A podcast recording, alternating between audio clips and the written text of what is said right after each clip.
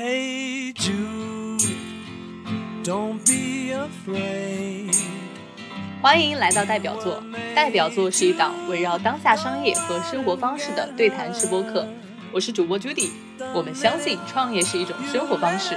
每周我们都会邀请一位在行业里具有代表性的嘉宾，一起聊一聊他对商业和生活的思考。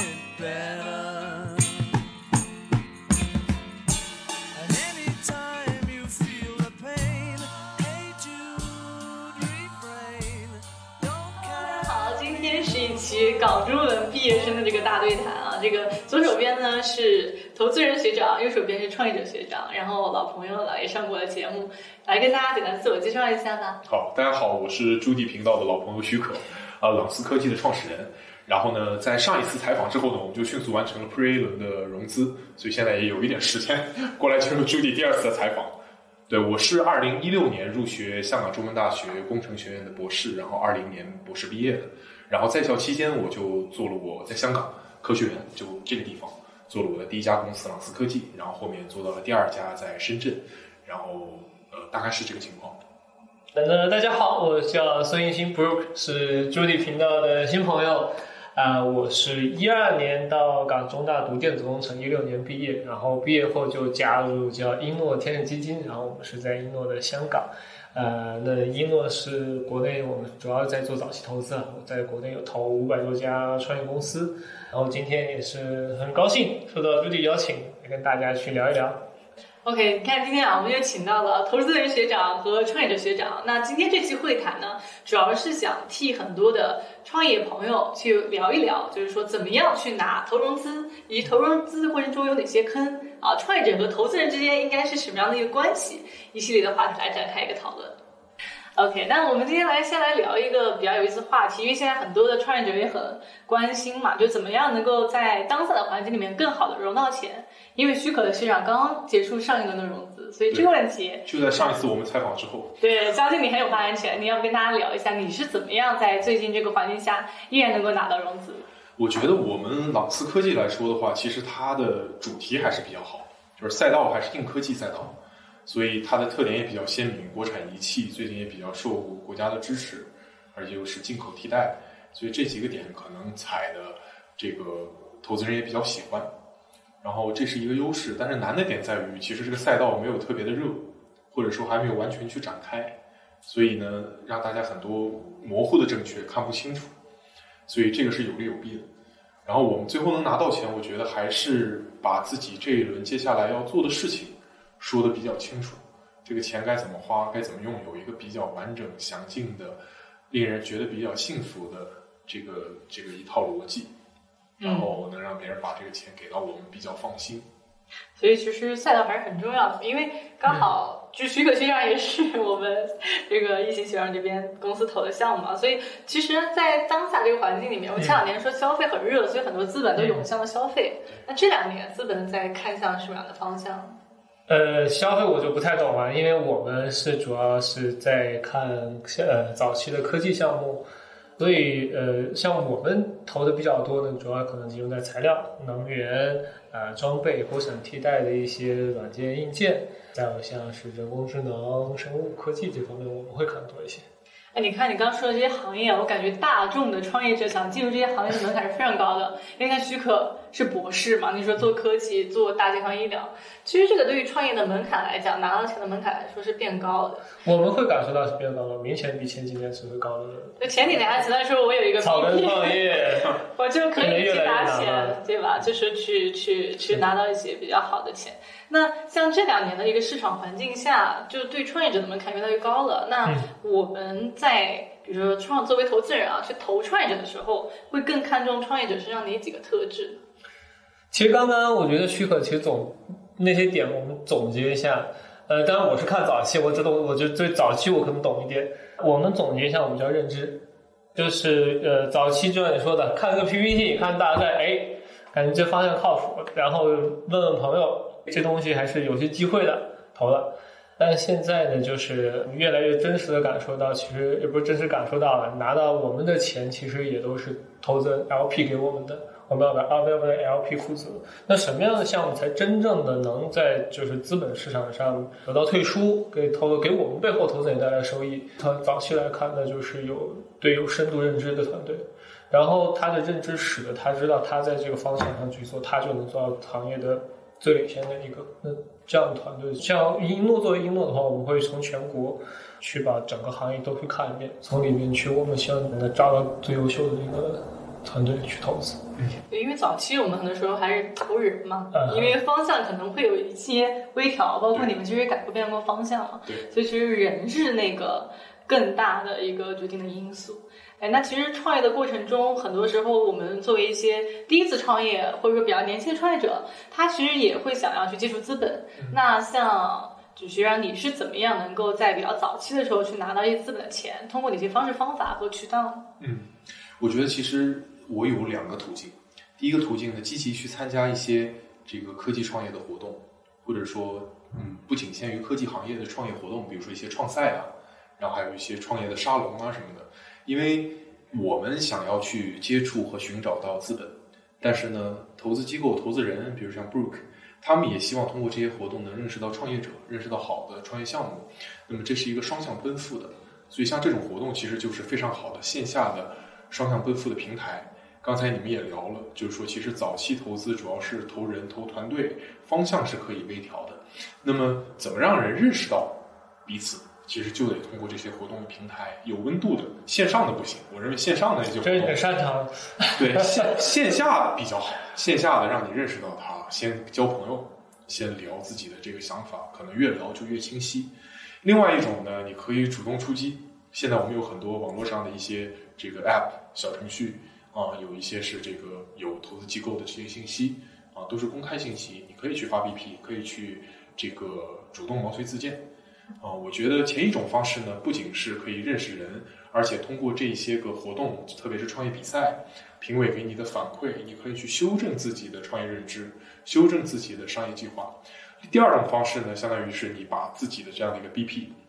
作为一个作品，对吧？投放给别人，如果别人感兴趣，自然一定会联系。所以现在我觉得，我周围的创业者经常也交流啊，就是通过这两种方式，其实收益是非常有效的。你之前去了多少活动？我在我创业第一年市创赛我就参加了，市创赛我就参加，然后去应该一年拿了十二个创赛的冠军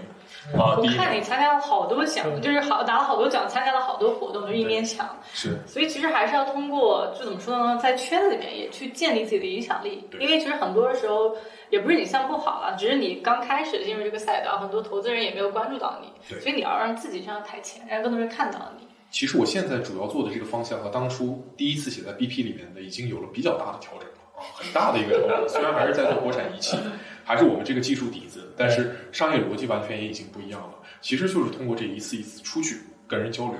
在平台上去露对脸，展现自己。比如 Brooke 他作为评委，他会给我一个反馈，可能在他这儿逻辑上就走不通。第二个评委在另外一个方面他走不通，我就得去修正，提升自己，奔着拿到钱的这个目的。但是其实是把自己的商业逻辑给优化了。对，其实我们有时候说这个跟找工作是有点相似的嘛。比如说你去求职，你可能先从一些你觉得没有，就是你第一想、第二想去的公司开始试起。嗯你把你自己的一个对吧，就是面试经啊或者面试的一个经验，就提升到一个很满意的状态，然后你可能再去面到你最想去的公司的时候，哎，那那个状态就很好。那其实创业拿融资也是一样的，你第一次优秀，你去那些对吧，就非常大的机构前面，是需要学的，是需要需要去有有一个成长的的。过程的。嗯，哎，那像像你们就是接触创业者比较多嘛，就作为投资人，那其实也会看到很多人的优手啊，包括看到很多人的 BP。嗯哼，你觉得有没有让你比较眼前一亮的那种创业者他做优秀的一些经历？许可就很好。就是啊，咱抛开商业互吹的这个环节，呃呃，因为其实我们现在会看那个呃，刚刚说我们其实会看很多硬科技，硬科技其实很多都是呃大学里面的团队，我们看很多。其实确实大学团队优势在呃核心的技术，呃，但是在去定战略啊，跟别人去表达沟通，包包括怎么去做 BD 这方面，可能是大多很多团队的一个弱项。所以如果就是你整个团队里边，我们其实叫就我们叫同花顺团队，不仅要同花还要顺。花顺。所以就是一定就是，如果这个团队，因为对于一个 CEO 来说，他的能力定战略，找人找钱，嗯那一定一定是要去有这样的一个社交或者说表达的能力，最好的。就是很多时候我们发现一号位基本上都还是比较善于就是侃侃而谈，因为是他要需要这样的一个人团队。当然，早期如果说，所以我们现在投资人也现在那当然我们这行也比较卷，越来越卷了。现在卷到就要求，那这个团队可能就跟现在很多这团队确实还没有一个成型的呃 CEO，那大家都下去跟这些科研的教授们去谈。但是就是即便是这样，可能就是那第一轮可以，但是在过程中一定也是需要去给他。就是在在产品迭代的过程中，一定是要去找到这样的一个人，才能保证这个公司真的长久的走下去。所以其实你的意思是说，如果现在的一个呃初创团队里面没有这样的一个角色，那可能在未来引入合伙人的时候，得去考虑这样的因素。因为其实还是有很多去做 PR 啊、做宣传啊，包括不断不断跟投资人打交道的一个过程，这个还蛮重要的。它本质上是一个去叫融资，或者说去做品牌，或者说怎么样的一个，它它本质上是一种策略，对是一种包括你怎么嗯执行的能力。对所以其实一般啊，我们说从创业团队的一个配置上面啊，就是资本会看重怎么样的一个团队。因为刚才反复提到这个词儿是团队，不是一个人嘛？对。因为个人一个人啊，就是作为唯一的一个大股东，其实是挺难去或者说一个人其实是不够的，然后就是这个团队一定是像科早期的科技的，就是一那一定是有一个有核心的技术的，然后有最好的，然后有产业认知的，然后再有就是像有能能找人找钱的，对，这几项能力其实是都都是非常关键的。然后这个问题是关于什么样的团队是吧？对，就是你们比如会去看的时候，什么样的团队配置是你们觉得满意？呃就是刚才说的那个同花顺嘛。对那大家得在哪几个方面全部都对，怎么才能同花顺？在早期能满足刚刚说到的三点，有技术、有人能找人找钱，能有产业认知，真的已经很完美了。这绝大多数早期的科技团队其实都是有技术，有技术，然后且对这个技术的威力，在产业里面的能量认知都是很多都是不清晰的。我觉得就是可能这对一些团队来说，你就是要明确自己在产业产业的机遇在哪里，然后通过自己积累在产业里面认知，哎，找到一个方向。最难找的其实就是 CEO。对，对于这样的科技类的企业，看你们团队是就本来是你是跟着教授读书，对，然后你们是自己做科研，有自己核心技术，然后你自己本身是一个非常有能量，然后开放，然后又有能能去出去找人找钱，这个能力是非常难得。呃，所以对于大多数这个科技的，就是或者说技核心技术类的团队来说，它有了技术之余，我们可能还真的就我们真的非常希望它。啊，或者说我们就是看看可以怎么去帮助他找到这样的一个好的 CEO，优秀的 CEO。我觉得早期投资呢，其实要拿一把同花顺对，没可能，基本很难的。像这种呢，这种呢就看你跟这个团队关系好不好，铁不铁，他能不能给你份额了。因为这个大家都想投，好的团队是啊你要做 VC，其实有一悖论，就是好的团队大家都能看出他好，就要投，拿不到份额；差的团队呢，大家都不想投，避之不及。对吧？就是靠关系稍微给一点儿，能看一看，看一下看情况，风险不大。但其实一下拿到一把同花顺是开天眼，很难的。所以基本上呢，这个同花顺这个事儿就像极了打德扑，每个人手里就是捏那两张牌。或者说同花顺是一个方，是一个方向，是一个目标。对对于所有就是，即便说你或者是一个初创企业，我觉得就本质上是一个对您企业来说，你是不断的需要去补齐自己的团队。对。让团队整个大家一致方向越来越一致，大家 align，然后去做好同一件事儿。就像我们朗斯一样的，一开始布鲁克投我们的时候，我们是两个合伙人，一个教授，一个博士。就像他们这一把在牌桌上拿到了两张牌，底下还有几个没翻出来的。假如这两张牌就是非常难凑对儿的，非常难凑到好牌的，那就可以直接照了，直接可以敲桌子了，对吧？但是呢，这两张牌还可以，万一再等到一 S 呢？对吧？万一再等到一个大牌呢，能凑出同花顺实际上这两张牌可以的，可以的根本在于你们是开放的，对，我们是你们是包容的，然后你们是呃跟别人合作的，然后你是也是你是有能力去开拓这些人脉的。所以其实还是看的是一个潜力。对，看的是一个潜力。比如说你拿到了这个两张牌，一 Q 一 K，然后其实就等下面出来一 S，或者两张牌是个对子。我觉得我和任老师比较像对子，对吧？这个时候你在下面出一张高牌，或者能跟他抽成第三个对子，那你就是非常大了嘛。所以其实也在也也有可能翻完了以后，你没有人家好，或者这一把就打眼了，也有这可能性。这就是风险投资的魅力。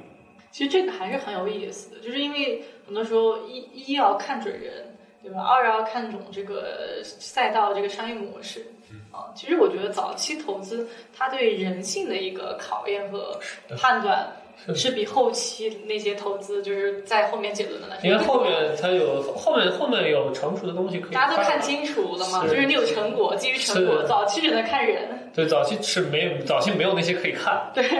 就是人变成很重要的一个因素。是，所以其实大家创业的时候还是要选好 partner，有嗯，非常重要。团队真的是最重要。单丝不成线，孤木不成林嘛。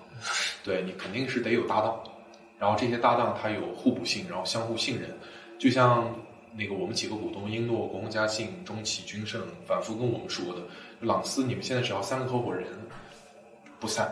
你们彼此是保持之前七八年的信任，一直走下去，那么朗思是没有问题的。所以我也一直坚信这一点。现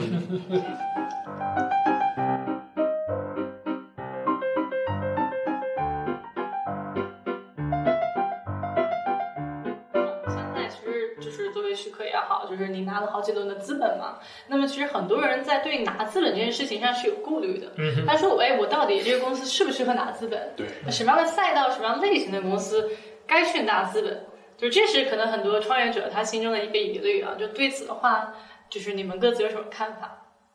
我的看法，从我的角度就是，你需要花这笔钱了，也有这个想法，这个商业计划，需要这笔钱。但是确实，我觉得融资是最好的手段，相比于贷款这些的风险也好，相比于这个其他的募资的方式，融资是最好的一个方式，因为它不仅仅把这笔钱带来了，而且带来了高质量的股东，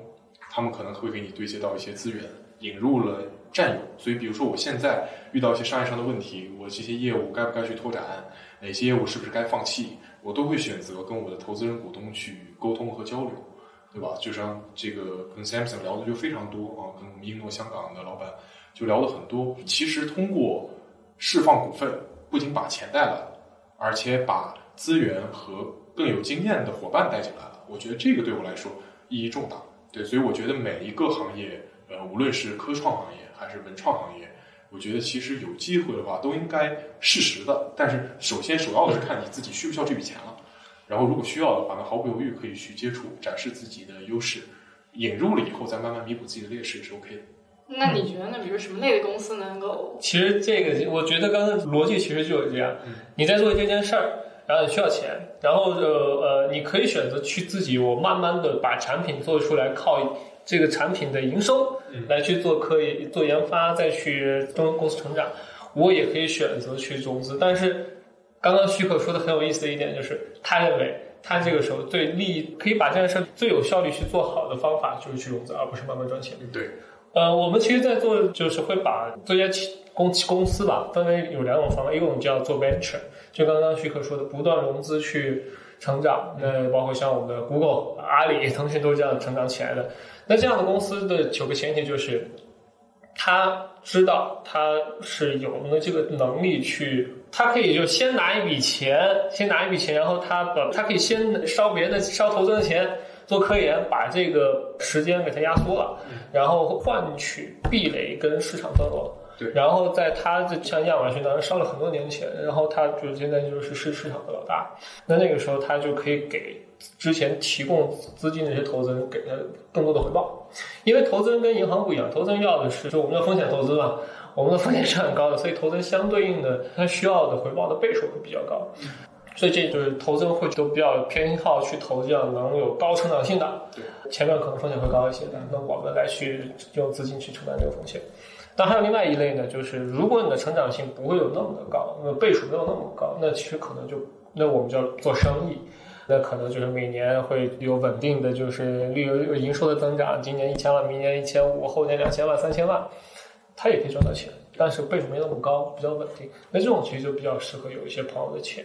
银行的拿个人的钱，钱拿个人的钱，大家一起合伙去做生意。我们觉得其实两种方法都是完全取决于看你是在什么样的位置，什么样的资金更适合你。那其实你刚刚说到嘛，就是他可能也会考量他自己的一个增速，那呃未来市场对他预期，因为是，我们说，其实比起创业者来说，投资人更短期，因为他、嗯对吧？五年最多七年，可能也得也得套现。美国是十年来的，对其实十年之后，所以这也是是为什么我们现在会刚刚前面会说我们要去去找到有认知的团队，因为可能给你时间，但是就是现在确实就特别在内地吧，整个融资环境，大家很多的背后的资金来源主要是政府。那政府会有一个诉求，就是大多都是要求就回本期望吧，五年那个基金能回本，七年能一个比如有效率的退出。有的基金七年它就不存在了，它的时间就是它的对实际是它十七年一定要把第零年的时候拿从从政府那拿到钱，然后他隔了两年三年找到你把钱给了你，那如果这样算的话，他只有四年的时间你要把钱还给他。对所以这个是为什么现在这些投资机构都压力会比较大，希望去找到能比较有明确回报的项目。那肯定的。其实对于投资机构来说，它就是逐利的。对资本就是逐利的，他就是要不断的去、呃去有一些好的反馈，所以他们肯定是要去挑选更好的、更优质的项目。这个跟我们一般人想去炒股买到一个更好的股票带来高的一个收益率是一样的道理本。质逻辑是一样的。本质逻辑是一样的嗯，但其实这个过程中，我们就发现，就是因为创业嘛，你可能是当做一辈子事业来做，那资本呢是过程中你的朋友，对吧？嗯给你一个助推器的这样的功能。如果你需要的话呢？对，如果你需要的话，嗯那在这样的一个关系里面，其实两者是一个很好的 partner 的关系。你帮助我，我我给给给你带来回报。对，但是过往几年，我发现有一些创业者吧，就是可能前几年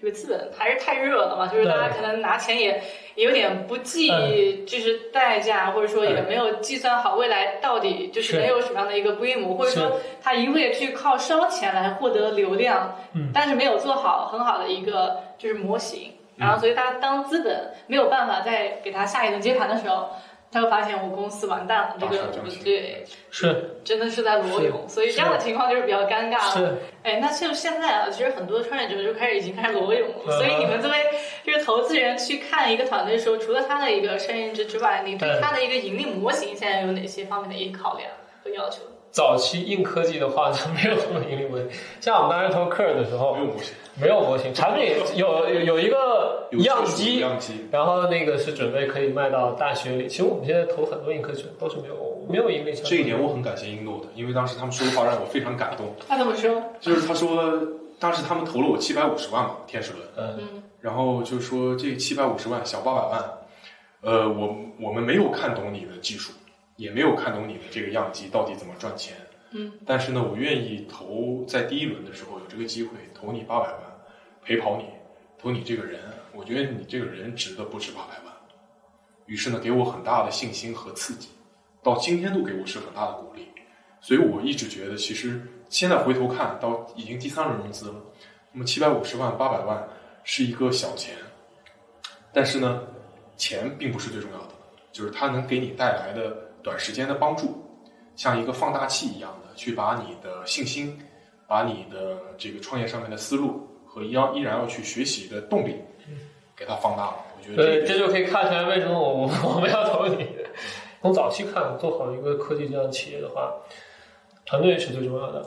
然后团队的话，刚刚说到，其实有认知，认知代表可能不不不止就各方面的认知了，包括背后的相匹配的技术。然后再有的话呢，其实就是那么下面怎么去运用对那产业的资源，有有核心的技术，然后我们相信这样的团队未来几年一定是可以把对应的产品打造出来。那么下面就是要看你能不能，你有没有你那你打造产品，你是选择什么具体的方向呢？然后你有没有产业资源？你人需不需要这个产品？所以我们是会会去就是建立很多产业的资源。在投之前，我们技术肯定我们就我们只能懂个皮毛，对但我们会大概知道未来产业需要这样的技术，对然后未来有哪几个产业可能都是会用得到的，然后它大概的逻辑是什么样。我们对产业有认知，而且我们有这些产业资源，我们可以帮它对接。嗯，这样就是我们会从这几个角度去评判我们能不能帮得上忙，然后他有没有机会。其实从我一个创业者的角度来看，这些投资人伙伴，其实他们玩的是两个事情，跟我们玩的其实不一样。他们玩两个事情，一个是玩逻辑，嗯，一个是玩资源。就是玩逻辑呢，就是他不管是科创还是 认知和资源。认知和资源，逻辑就是认知嘛，对吧？认知和资源。嗯为什么这么说呢？因为无论哪个细分领域里面，比如说咱们现在做商业访谈，嗯，或者说我们做硬科技赛道、国产仪器，投资人一定没有你专业做这个事儿的人懂。如果他没有懂你懂技术，对，没有你懂技术和怎么去操作。嗯，假如他在这一块儿的这个懂懂的懂技术方面、懂懂认知方面，我不我也不用那己做了。对自己做了，做就行了，对，没必要下所以他肯定在细节上是没有你懂的。但是他能帮助到你在于，他逻辑非常清楚，他看的案例足够多，他有一套自己的能赚钱的逻辑模式。如果你的商业模型嵌套在这个逻辑里面走不通，那一定有问题，你需要去修正，或者人家就不投了。那么把这个理顺之后，其他的就是资源能不能匹配给你，你所找他们的这个资本，他比如说你去商业访谈需要找到的资源，我做硬科技需要找到资源，这一家机构能不能匹配给我？如果不匹配，我们反选的时候可能就不会选择他们。是，就是纯财投呢，有些时候你说还不如对吧？就是。拿个人的钱或者贷款的钱，但其实资本是有背书的。就对于要一直融资的企业来讲，首先就第一轮的公司对吧，资本会帮你去引荐下一轮，嗯因为他们也得一轮一轮往下走。我觉得呃另外一个点就是，现在投资机构淘货服务，我觉得大家也都做得越来越好了。不单只是说，因为投资机构最重要的投最重要的投货服务，第一项就帮你找下一个投资人。对呃，另外呢，其其实现在帮忙去找人才，帮团队去做招聘，以及帮忙去对接产上上整个上下游产业链产业链的资源。我们现在还有股东看这个团队就缺一个同花顺里就缺一张牌，他自己下场做的也有。是吧？就是哦其实大家一直都是希望能够把这个项目做成嘛，就是同同时来收获那个胜利的果实。所以，所以评判的标准就也不单只是就是财务指标。对，在财务指标没法看的时候，我们就可以通过这些产业角度，从人才认知角度去评判这个团队是不是值得投。但是他们会不停的去告诉我们嗯，就是你还是要去创业者一定要去关注财务指标，你需要看到你的资产负债有怎样的，你的现金 我们每个每个月、每个季度会 必须得有这个。其实我觉得对我帮助也很大，因为我以前是一个理工科的博士，但是我其实对于财务和公司管理上是从零开始学起的。这种 push 呢，给到我的压力让我必须去学习。所以朱莉刚才你说的，说有一些公司在融到一笔大钱之后开始了狂欢，觉得资本市场非常好，到去年到今年遇冷了之后，立马就大厦将倾。其实我们在圈内经常聊这种这这个话题，什么样的团队容易犯这样的问题？嗯，其实就你发现动不动把投资人就叫金主爸爸挂在嘴边的，容易出这样的问题。事实上，我觉得无论哪个行业，不能把投资机构当成金主爸爸，就是不靠这笔大钱来就把我喂养活了，应该把它当成伙伴，他是来帮助我的。我也出让了我的股份，他也会觉得很赚，双向得利的。然后大家是一条船上的伙伴，一起来划这个船，而你是这个船的船长，得有这样的一个心态。资本只是来在某个阶段去助力你、放大你的能力的啊，去帮助你迅速的去占有一定的市场份额的，而不能把它当成一个救命的救命稻草，或者说是喂养一定的对象。一定一定。对，就不然的话就是。就是断奶以后，大家就很难受，对就会饿死。所以其实，在这两年里面，我们也看了很多身边的一些创业者起起伏伏很大嘛。就比如说，对于一些年轻的，我们说第一次创业的，比如说九零后创业者来说，嗯其实也是很容易犯的一个错，就是飘。嗯。哦，就他会把那些时代的红利，或者说一些就是就是行业的红利，完全叠加在个人身上。归结自己的自己的能力，对。但是其实当这些泡沫就是消散掉以后，或者这些东西不在的时候，他发现，嗯，就是从高空坠落很难受。啊，这个其实心态上也是蛮需要考验的。所以我觉得创业它本身是一件很难的事儿，对吧？我相信创业它一定是一件很难的事儿，所以很多人不会选择创业。那既然选择创业来讲，就是你自己在作为一个创业者，心态上面就是有哪些比较好的一些，就让自己心态比较稳定的办法？嗯其实是这样的，我融完天使轮的钱之后，虽然我有一套完整的计划，当时我还没有到三十岁，我是刚毕业，二十八岁，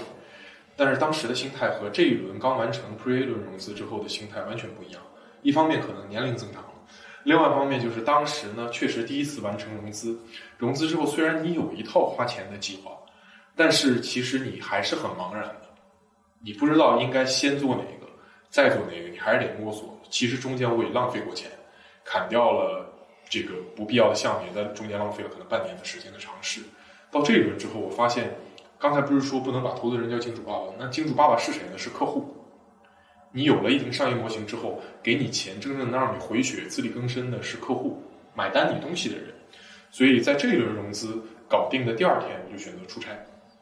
出差两周都是去跑客户，到客户那里去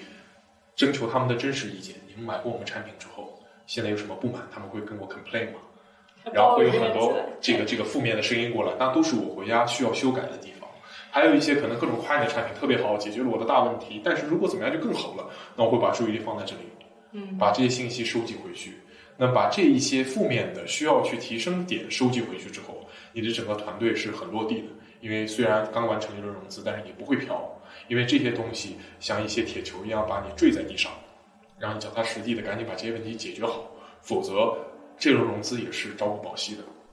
是因为其实钱花起来还是很快的，就是我们虽然过往几年会听到啊融了上亿，但是其实钱花起来，你想团队养个几百个人，每个月工资，老板就也一觉起来啊，今天花多少钱，其实还是很夸张的。刚才我们录制之前聊的养个小孩儿，养一个小孩，你都是摁下了一个 button，对吧？开始了，哐哐开始了分金兽。你这么多同事呢，都是人才，那该怎么办？对，其实对于创业者来说，这个这个是很重要的，就钱。就找钱是很重要的，花花钱我觉得是更重要的，因为很多人花钱没有手感。是就所以就比如说，你们建议创业者如果拿完资本以后，大概在什么样的一个周期里面去筹备下一轮的融资？就或者说怎么样去规划它的一个融资的节奏？其实一般的话都是呃按照一个 typical 的一个融资节奏，可能就一年到一年半一轮，然后估值是两倍 double，这是一个比较常规的一个的。当然现在的环境的话，就是小步快跑，如果可以的话，小步快跑也不是一个一个好的一个方法。所以大概其实其实其实每轮去在向投资人去做融资的时候，你会 CI 会写一个就是商业计划书。那比如说许可这轮想融三千万，对。那他这三千万就会说，我这三千万要花一年半到两年，呃，那那实际上是花完到到差不多一年半两年的时候，你应该有些成果。对。然后你在一年之后，你会去拿着那些成果去融资。对。然后如果你那个是如果能在下轮的时候拿这个成果找到头部投资人的钱，继续与两倍的估值投你，是那这轮这样的一个融资方案就是非常合理，就是那比较良性的。对对，就是个良很良性的融资。然后之前为什么说很多估值暴涨，或者说其实就是可能没有做到做好一个非常精细的一个规划，那估值过高，一次就是翻很多倍。那其实下一轮要接的人就很困难，这个高的价格对你能不能，你下一轮你这笔钱要把你这这笔钱花完之后，你能不能就是达到一些 milestone，以更高的，比如两倍、三倍的估值再拿到钱？对，可能是难的，因为你一个你达到一个几千万的 milestone 是很容易的，对，达到几个亿的时候可能也还可以，但是做到几十个亿的 milestone 是很难的。非常难。是，其实也是投资人对你的一个预期嘛，就是还是你自己实际上拿到的那个成果和你之前的一些估值，或者说未来估值预期的一个匹配度，是是不是能够是符合市场的预期？其实估值它毕竟是估值嘛，它就会有估高了、估低了。对对对，所以每个人心里的这个那个，下一个阶段的时候，无论是团队还是背后的老股东、之前的投资者，大家要拧成一股绳儿，就是非常得有逼数，因为这个如果你没有这个数的话呢，你把自己预计的太高，在市场上肯定会头破血流的。所以像我们现在不是刚结束 Pre A 两个月吗？那现在其实我们 A 轮已经开启了，其实开始对接了。我们这不是说要立马去拿下一笔钱小步快跑，我们账上的钱也够支撑到明年后年。但是问题就是说我可以跟新的投资者说，我接下来的 milestone 是什么样的，将来半年内我要达到一个怎样的规模，我做的事情新启动的事情一年之内要达到怎样的一个状态。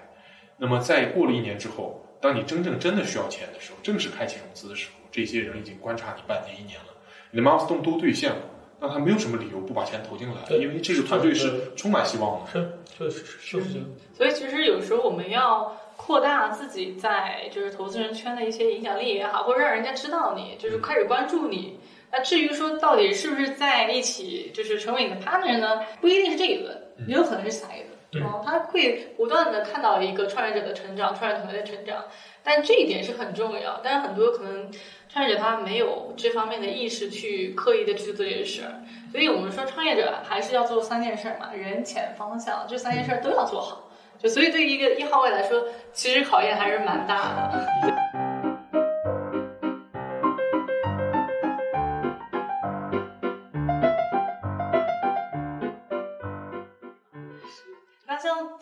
往的这些经历里面啊，因为就是大家各自在各自的赛道里面，其实我觉得有时候还是会有一些视角上的差异的。因为创业者他其实更希望的是能够把事儿做成啊，把项目给跑起来。那投资人其实更希望的是能够通过投一个好项目，给 LP 带来好的回报。那虽然说大家其实这个事儿本质上都是一样把，事儿做成钱自然而然就会来嘛。但在这个过程中，我会发现，其实投资人他还是怎么说呢？就是在看创业者的时候呢，可能跟创业者选投资人的时候还是会有一些偏差，就是大家喜大家喜好其实不一样的，也是一个撮合的过程嗯，就是比如说像投资人可能更喜欢哪类创业者，那创业者可能更喜欢哪类投资人。所以就是比如说像许可你们去看投资人的时候，你说刚才说的除了钱，那你们也会在意资本，对你还会看重哪些投资人的特性呢？就比如说你选他们是为什么？就是选，或者说你选这一轮的资本的这个领头啊，包括跟投啊，你是在考量些什么？对，其实我们做了三轮融资，一一贯以来的想法就是要给到我们团队足够大的自由度，因为毕竟是早期硬科技投资，它有改方向的可能性，它有改自己主战场的可能性。其实我们在过去两三年都碰到了，大家给了我们无限的包容。那么其实是大家都在条款的约束之下给了这样的包容，所以我觉得首要的就是条款要比较好，就是比较 nice，不要太多的去框定这个创业者。对于我们而言，就比如说有很多的呃没必要的连带责任，一些在早期就跟人谈回购条款，甚至在天使轮现在就开始有一些业绩对赌，因为现在有一些团队他们是业绩做到了一定规模才开始融天使轮的，嗯，觉得这样呢可以去少稀释一些股份，对吧？多得到一些助力，或者在那个阶段才是通过资本放大市场份额的时候。那么其实这个呢就带来一定风风险，因为你别人在这个阶段要投你，估值已经很高了，为什么要投你呢？其实还是看重你的业绩，那么就业绩对赌，这个其实给自己就增加了很多融资的风险。对它，它一定程度上就是有点像一个枷锁，就是你戴了以后，其实对于创业者来说会变形嘛，就是你可能在那个压力下，你不得不去做一些动作，去做一些短期主义的事情，那它对长期来说不一定是好事儿。所以我记得当时英诺给我天使轮条款就是两页纸投资协议，非常清楚明白，所以我很快看完就签了，一个小时看完就签了。所以这个是我觉得像英诺这样专门投早期天使基金，他们带来的一个优势，这是条款就是要比较 nice。另外一个就是现在有一个这个这个观点，叫到了二零二三年之后，所有的 VC 在同质化。就以前可能，比如说红杉有红杉的资源，高瓴有高瓴的资源，英诺有英诺的资源，但是现在大家的资源都比较同质化，信息越来越沟拉齐了。那么另外呢，就是大家的话，其实中间的人相互之间也沟通的比较多了，同质化。那么其实就是看谁给钱快。嗯，所以给钱快期也是问题。对，比如说你调研到一个大的机构，或者说是某一些可能有，比如说政府给了钱的，它其实资金池子很大，它的 LP 非常过硬，嗯，但是呢，合规性要走的流程很长，在投钱之前，然后呢，尽调的时间很长，从你们接触到它立项，可能过了两个月，到立项到推进尽调又过了两个月。到尽调完成，开始合规性审查，开始往上报给 LP，再回来三个月，那你小一年过去了。所以这个给你我们创业者的话，决定要融资，到那个的话，可能最多半年，最多半年的时时间。间其实很重要。对，否则不是这个估值，不是这个钱了，很多谈的都不一样。因为创小型创业团队面临的市场竞争瞬息万变。对，硬科技还好一点，可能对于消费的消费电子啊这些可能更加瞬息万变，所以给钱快，我觉得是第二个。第三个就是你接受完投融资之后，这个机构可能会派驻一个作为你公司公司的董事，参与深度参与到你日常一些重大事项的讨论。那么我觉得这个人跟你的调性是不是能走到一块儿，我觉得也很重要。你比如说英诺第一轮，这个像 Samson 对吧？Samson 在我们公司也参与了很多我们的讨论，就是汤伟豪博士。我觉得我虽然我们年龄差距很大，他比我年长很多，曾经是一位成功的创业者。二十八岁的时候，自己的公司就在港股上市了，快易通。那么给我很多这方面的经验。他很多二十多岁创业时候的样子，就是我们当时遇到的很多问题，能直接把这些经验传递给我。另外呢，我们在新球爱好上又都是足球爱好者，特别喜欢竞争，特别喜欢团队啊，特别喜欢体育。于是我觉得这个调性从兴趣爱好到创业经历，这调性都很一致，其实还是志同道合。志同道合。对，所以把这个三个点考虑完，就不敢 ask more 了，可以确定这个就是你要的投资人。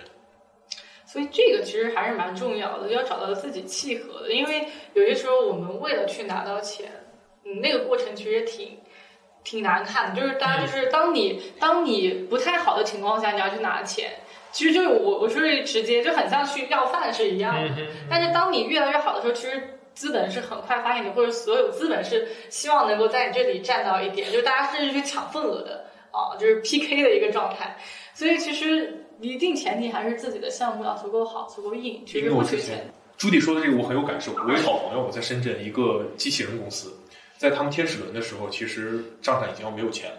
所以当时英诺给了他们几百万，拯救了他们，非常有眼光。结果到他们 A 轮的时候，很多大的机构是跑到创始人家门口堵着他，你给我点份额让我投进去吧。所以其实还是自己的业绩和自己 milestone 兑现的能力来说话的。所以创始人在做完这个投融资之后，其实要非常沉潜的、非常脚踏实地的，还是把眼光放回到客户和订单、自己 milestone 的兑现上面。我觉得这个才是你的核心竞争力。资本本质上是在帮助企业加速，对它只是加速，对，它基根根本的速度还是得靠企业本身。就像大家玩赛车游戏似的，狂野飙车，对吧？就是这车是你得你自己开去争取那个一二三名，争取那奖牌的。资本就是你那个氮气，嗯，摁那氮气。对我的优势，这张车的优势就在跑直道。这个时候引入英诺，给我踩一脚氮气，我就上方向歪了，那如果你方向就是歪的，或者你根本不知道接下来往咋开，不会漂移，摁不了那键，那白搭。其实没有用，就是还是得自己是那个一后面那些零啊，就包括资本也好，包括一些就是啊、上下游的合作方也好，那那些都是自然而然的。当然，大多数情况可能就资本就不投了。对确实是，就是就是有那一就不缺零嘛。对，这段是不是还有一些别的意思啊？啊，我其实我觉得还挺好的，因为在大家就是聊的过程中会发现，其实两边的视角是挺不一样。但是我们最终还是要把一个事儿给做成，这件事儿很重要。其实我们说创业本质上啊，它还是一件比较孤独的事儿。对，因为创业者他其实需要独自面对的事情是非常多，而且很多人会说嘛，我选择创业就选择了一条不归路。是啊，我没有办法把很多的事情跟我的员工讲，我也没有办法把很多事情回到家给我的就是家里面的人讲，啊，也没有办法跟我就是父母讲，我要承受很多孤独的事情。所以一呢，就是合伙人很重要，但合伙人我觉得就包含了资本，其实也是你的合伙人，是你们能够在一个啊、就是商业之下面去交流，去一起把事儿给做得更好，所以其实这个很重要。